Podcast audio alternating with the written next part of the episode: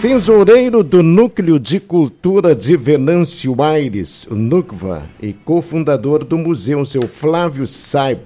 Dez anos do tombamento estadual do Museu de Venâncio. Tempo passa.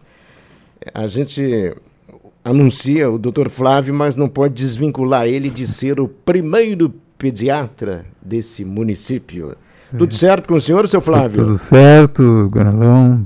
É, boa tarde a todos os ouvintes da, da. É um prazer estar aqui e realmente faz é, dez dias completou-se dez anos que o prédio do edifício histórico foi declarado patrimônio arquitetônico tombado do Rio Grande do Estado do Rio Grande do Sul, assim como o acervo do museu. Quando a gente destaca um dado assim e, e, e focaliza essa data, para quem tem a ver tanto com o Museu de Venâncio Aires, qual é o significado disso para o senhor?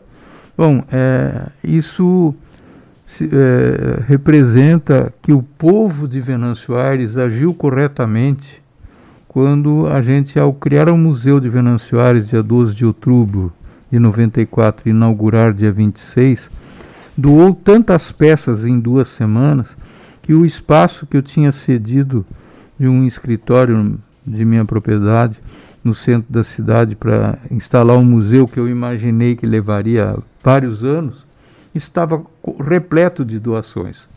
Hoje, Carlão, nós estamos trabalhando no, no quarto projeto de catalogação de acervo. Nós temos 30, mais de 30 mil itens catalogados vamos chegar a 50 mil itens catalogados ou mais.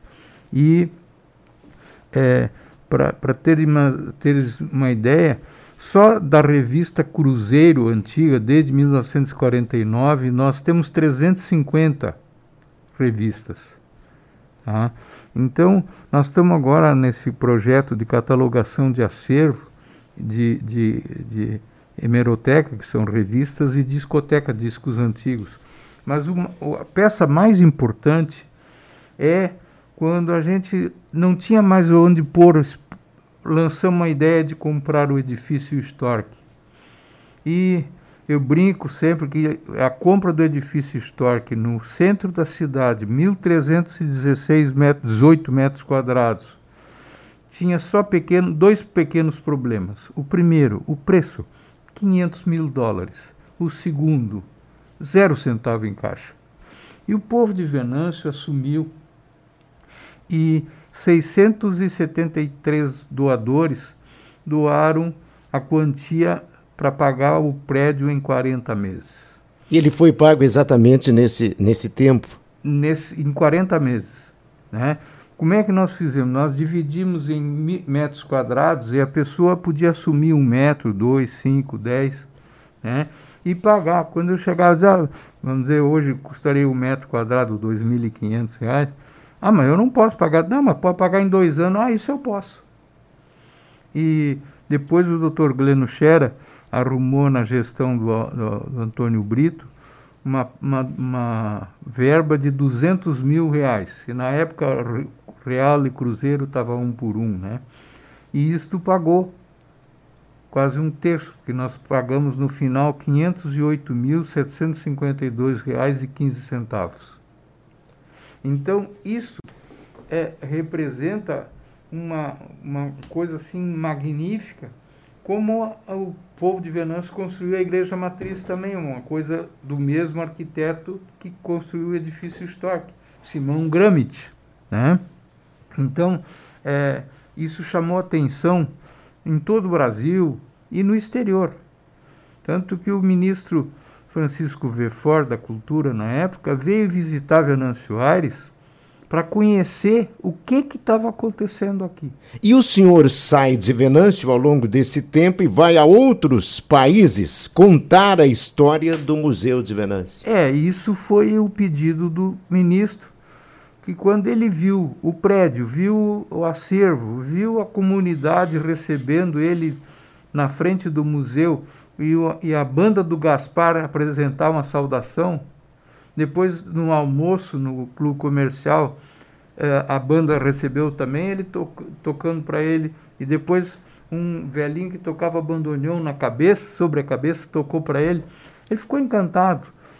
E aí quando ele viu o tempo pequeno que havia sido feito tudo, ele disse, doutor Flávio, o governo brasileiro quer que o vá a Barcelona, no, na Conferência Internacional de Museus, e conte lá como se faz um museu grande ligeiro. Eu fui e na época eu fui eu coloquei pilcha e fui pilchado apresentar. E apresentei no meu portunhol, tá, foi muito bem. Quando depois do final, muita gente assistindo para ver, vieram uns coreanos. Só olha, nós estamos organizando para a Seul, dentro de três anos, um novo congresso. E se o senhor apresentar, aceitar nosso convite e apresentar um trabalho como o senhor fez agora, sim, apresentação fácil de entender, o senhor é nosso convidado e patrocinado. Porque para Barcelona eu ganhei a passagem do governo, e o resto eu paguei. E fiquei, a, a, o Chaves é, é, tem um filho que mora lá, eu esqueci o primeiro nome agora, em Barcelona, ele, eu fui pediatra dele, ele me convidou para ficar na casa dele. E daí, três anos depois, tinha esse novo congresso, aí eu estudei mais inglês e apresentei ele em inglês. Claro que meu inglês claudicante, né? Mas foi. Museu e, de muitos donos. Museu, é, Flávio, o museu Museu de Venâncio e o Museu de Muitos Donos. Esse foi o nome do título do, do trabalho apresentado lá em Barcelona. E ele foi aplaudido, é. Letícia. A história do seu Flávio se confunde com a história do museu, né? Não tem quem não pense no museu, conheça um pouquinho da história do museu e não lembre do seu Flávio Seift, né? É. E seu Flávio, uma curiosidade, de tantas peças que nós temos no nosso museu, tem uma que seja a favorita do senhor, assim? Que é aquela que você diz, essa é a eu, eu tenho tem aquele carinho especial. Eu tenho muita, tem muitas coisas. Como eu disse, o próprio prédio é a peça principal. Depois, vamos dizer assim, as peças. Tem o realejo, que agora, semana retrasada, veio, veio um, uma pessoa de Santa Cruz e se apresentou, ele é descendente do comprador que é, era antepassado do, do Arno Frantz. E esse, esse Silvana Santa Quaresense trouxe uh, o nome do, do bisavô, foto dele pediu para pôr junto do, do realejo. Então, o realejo é uma peça de valor inestimável e talvez seja o único realejo de, de grande tamanho do, do, do Brasil. Na Europa até tem, né? A Suíça eu visitei um, um museu só de realejos. Tinha um realejo gigante que era uma orquestra e com bonecos tocando e tudo. Quer dizer, então é uma tecnologia de 100 anos atrás. Então essa, é, é, essa peça é de valor inestimável. Ah, outra peça que é, que é muito significativa são os vestidos de noiva preto. E eu brinco que o vestido de noiva preto é a prova de que lixo pode virar peça de valor inestimável. Porque a Frau Haupt, lá de Linha Isabel, quando eu visitei lá junto com o Lineu, ela disse, doutor Flávio, nós temos um baú velho lá no galpão, no meio dos, das espigas de milho que estão secas. O senhor quer levar o baú? Quero. Nós, tudo que der, a gente está levando. Fomos lá no meio, mas está tudo sujo, não tem importância. Fomos lá, mas o senhor é doutor, não, não, isso não quer dizer nada. E aí fomos, pegamos o baú, levamos para fora. Ela abriu o baú e pegou uns panos velhos e colocou. O que, que a senhora vai fazer? Vou usar como pano de chão. Falei, deixa aí, porque alguém que guardou isso há 50, 100 anos atrás, guardou com carinho. Vamos ver o que, que é. Não dá nem para ver, só uns panos pretos. Aí tinha a pessoa que fazia limpeza lá em casa, era uma senhora de origem alemã, eu pedi para ela lavar. E aquilo estava numa fedentina, assim, de muito tempo parado, né? Que a Francis nem chegou perto. E aí ela lavou, secou e outro dia ela veio. O senhor sabe o que, que é isso? Ah, uma blusa preta. Não, é a parte de um vestido de noiva preto. Foi o primeiro. Agora nós achamos mais dois, então nós temos três vestidos de noiva preta. Já vieram pessoas fazer pesquisa sobre os vestidos de São Paulo, de Minas Gerais. Entende? De, é, é, nós fizemos junto com a Zero Hora uma exposição uma vez com, com um dos vestidos no Júlio de Castilhos, em Porto Alegre. Quer dizer, isso aí, é, não sei se tem outro, outro museu que tenha pelo menos uma peça. Pode ser que tenha, não sei. Né? Então, são peças de valor inestimável. Por quê? Porque era uma cultura da época. Aí se pergunta, mas por quê? Ah, não sei, talvez preto em função de que não tinha rua, estrada asfaltada. A, a moça ia casar, se ia no, na igreja ou no, depois na festa, ia ficar toda suja de poeira. Hum. Né? E outra coisa importante, é, normalmente naquela época, o tecido era muito caro, o vestido de noiva era o único vestido daquela moça, daquela senhora, para o resto da vida. Por causa disso, ela continuava quando ia a baile, porque eram os eventos que existiam, né? Era ter baile com fraternização, o kerp e tal, uma, uma festa, aniversário, sei lá, ela colocava aquele vestido. Como depois de casado um dia ela ia engravidar, quando engravidava só, só não diminuía o tamanho da cinta e já cabia a barriga junto com o neném. Então o vestido tem esse detalhe, mas tem mais um ainda interessante. Como os pais levavam as crianças junto nos bailes, tinha lugar para dormir, na, nos todos os salões para as crianças ficarem enquanto os pais ficavam dançando. É, quando o nenê era pequeno e precisava amamentar, a mãe abria aqui do lado e tirava o seio e amamentava. Então, os vestidos de noiva tinha para ser usado na gravidez e para ser usado quando o nenê mamasse.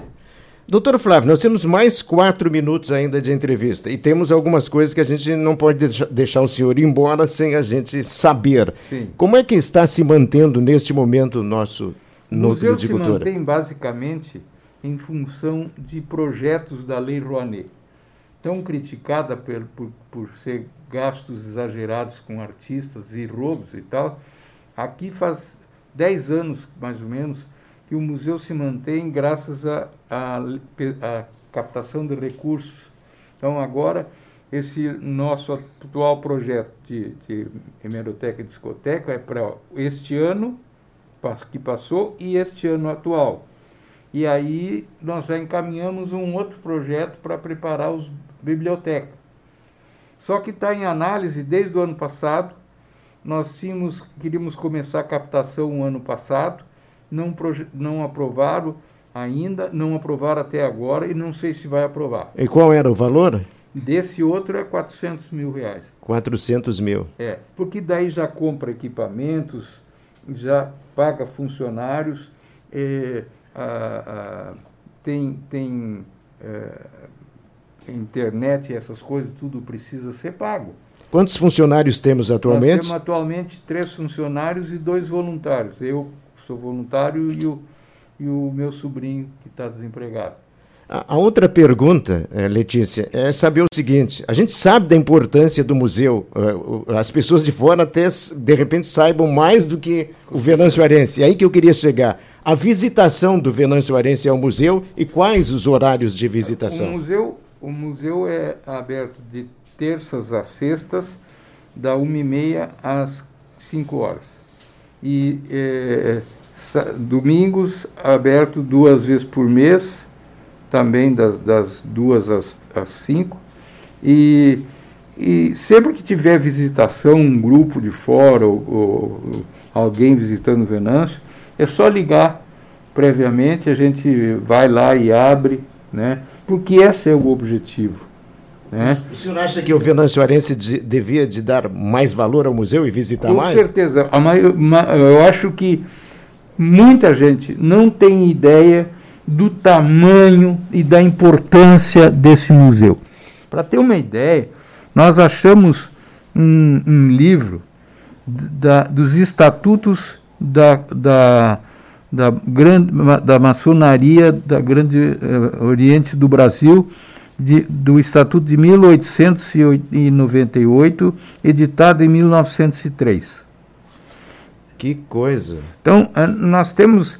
Uma, agora nós estamos catalogando, já passamos de 3 mil livros, eh, revistas, né? Como eu disse, 350 da Cruzeiro. Cruzeiro antiga. Quer dizer, isso tem a história, está a história. História de Venâncio. Saiu na Folha do Mate aquele, a, aquele artigo muito bem escrito sobre a, a, os lampiões, acendedor de lampião. Nós temos dois lampiões, não sei nem de onde é que veio. Mas estão lá. Né? Estão né? lá guardados e, e, e teriam sido postos fora. Quanta coisa fora foi posta por famílias tradicionais da política quando os idosos faleceram? Chama a gente. Que bom, e lá é. tem um rádio, eu estou dizendo um, né? É. Muito bonito, mas tem mais, Letícia. É. Vamos... E, e, que ajudam a contar a nossa história para as novas gerações, que isso Exatamente. também é muito importante, não é à toa que as escolas né, costumam colocar nos seus Por, roteiros. Porque tu, tu, olha esse celular aqui, daqui a pouco já vem de, de, de mais sofisticado. Mais sofisticado. Mas é, é, nós temos uh, telefones antigos e aqueles grandão, primeiro celular, né? não temos os primeiros, que nem o meu pai tinha um telefone na, na venda, que era de manivela e de pegar o coisa aqui. Né? É, é, eu, quando vim a Venâncio, fez. Agora, dia 28, eu e a França chegamos aqui, fez 48 anos que, que nós viemos. Né? E nos instalamos onde tem esse prédio da prefeitura administrativa ali, que era da rádio, né, da Folha do Mate, quer dizer, é, não tinha telefone. Aí, como era dois médicos, e só tinha mais seis médicos, e o Milton, que era anestesista, é, puseram, fizeram uma gambiarra lá na no central telefônica e me deram o número 149. Não esqueceu do número 149. Também quantas vezes ele me chamou? É, Meu é, Deus do céu. Ele, ele, citou duas vezes a Francis, a Francis Mar, a doutora Francis Mar que é esposa. Isso é, aí. Do, do, do, e agora temos três filhas e três netas. Duas netas e a filha mais velha moram em Paris a, a segunda, Alicia, com, a, com a, a, netinha, a terceira netinha, mora em Natal, e a Francine, que é dermata aqui.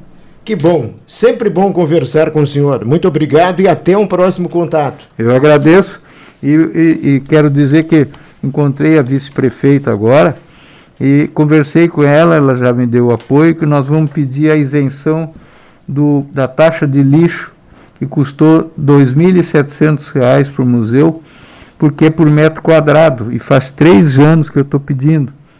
Porque não tem sentido nós não produzimos lixo. Que lixo o. o Pelo contrário, expo... é, que recebe. Exato. É. Que, que, que, lixo produz uma exposição ou um depósito de acervo? Nada. Mas ela vai ajudar. Isso ela vai ajudar. Agradeço o convite, estou sempre à disposição para conversar e contar e Quero mais uma vez agradecer o povo de Venâncio Aires que dimensionou o tamanho desse museu. Não foi eu e o Lineu que pensamos tão grande.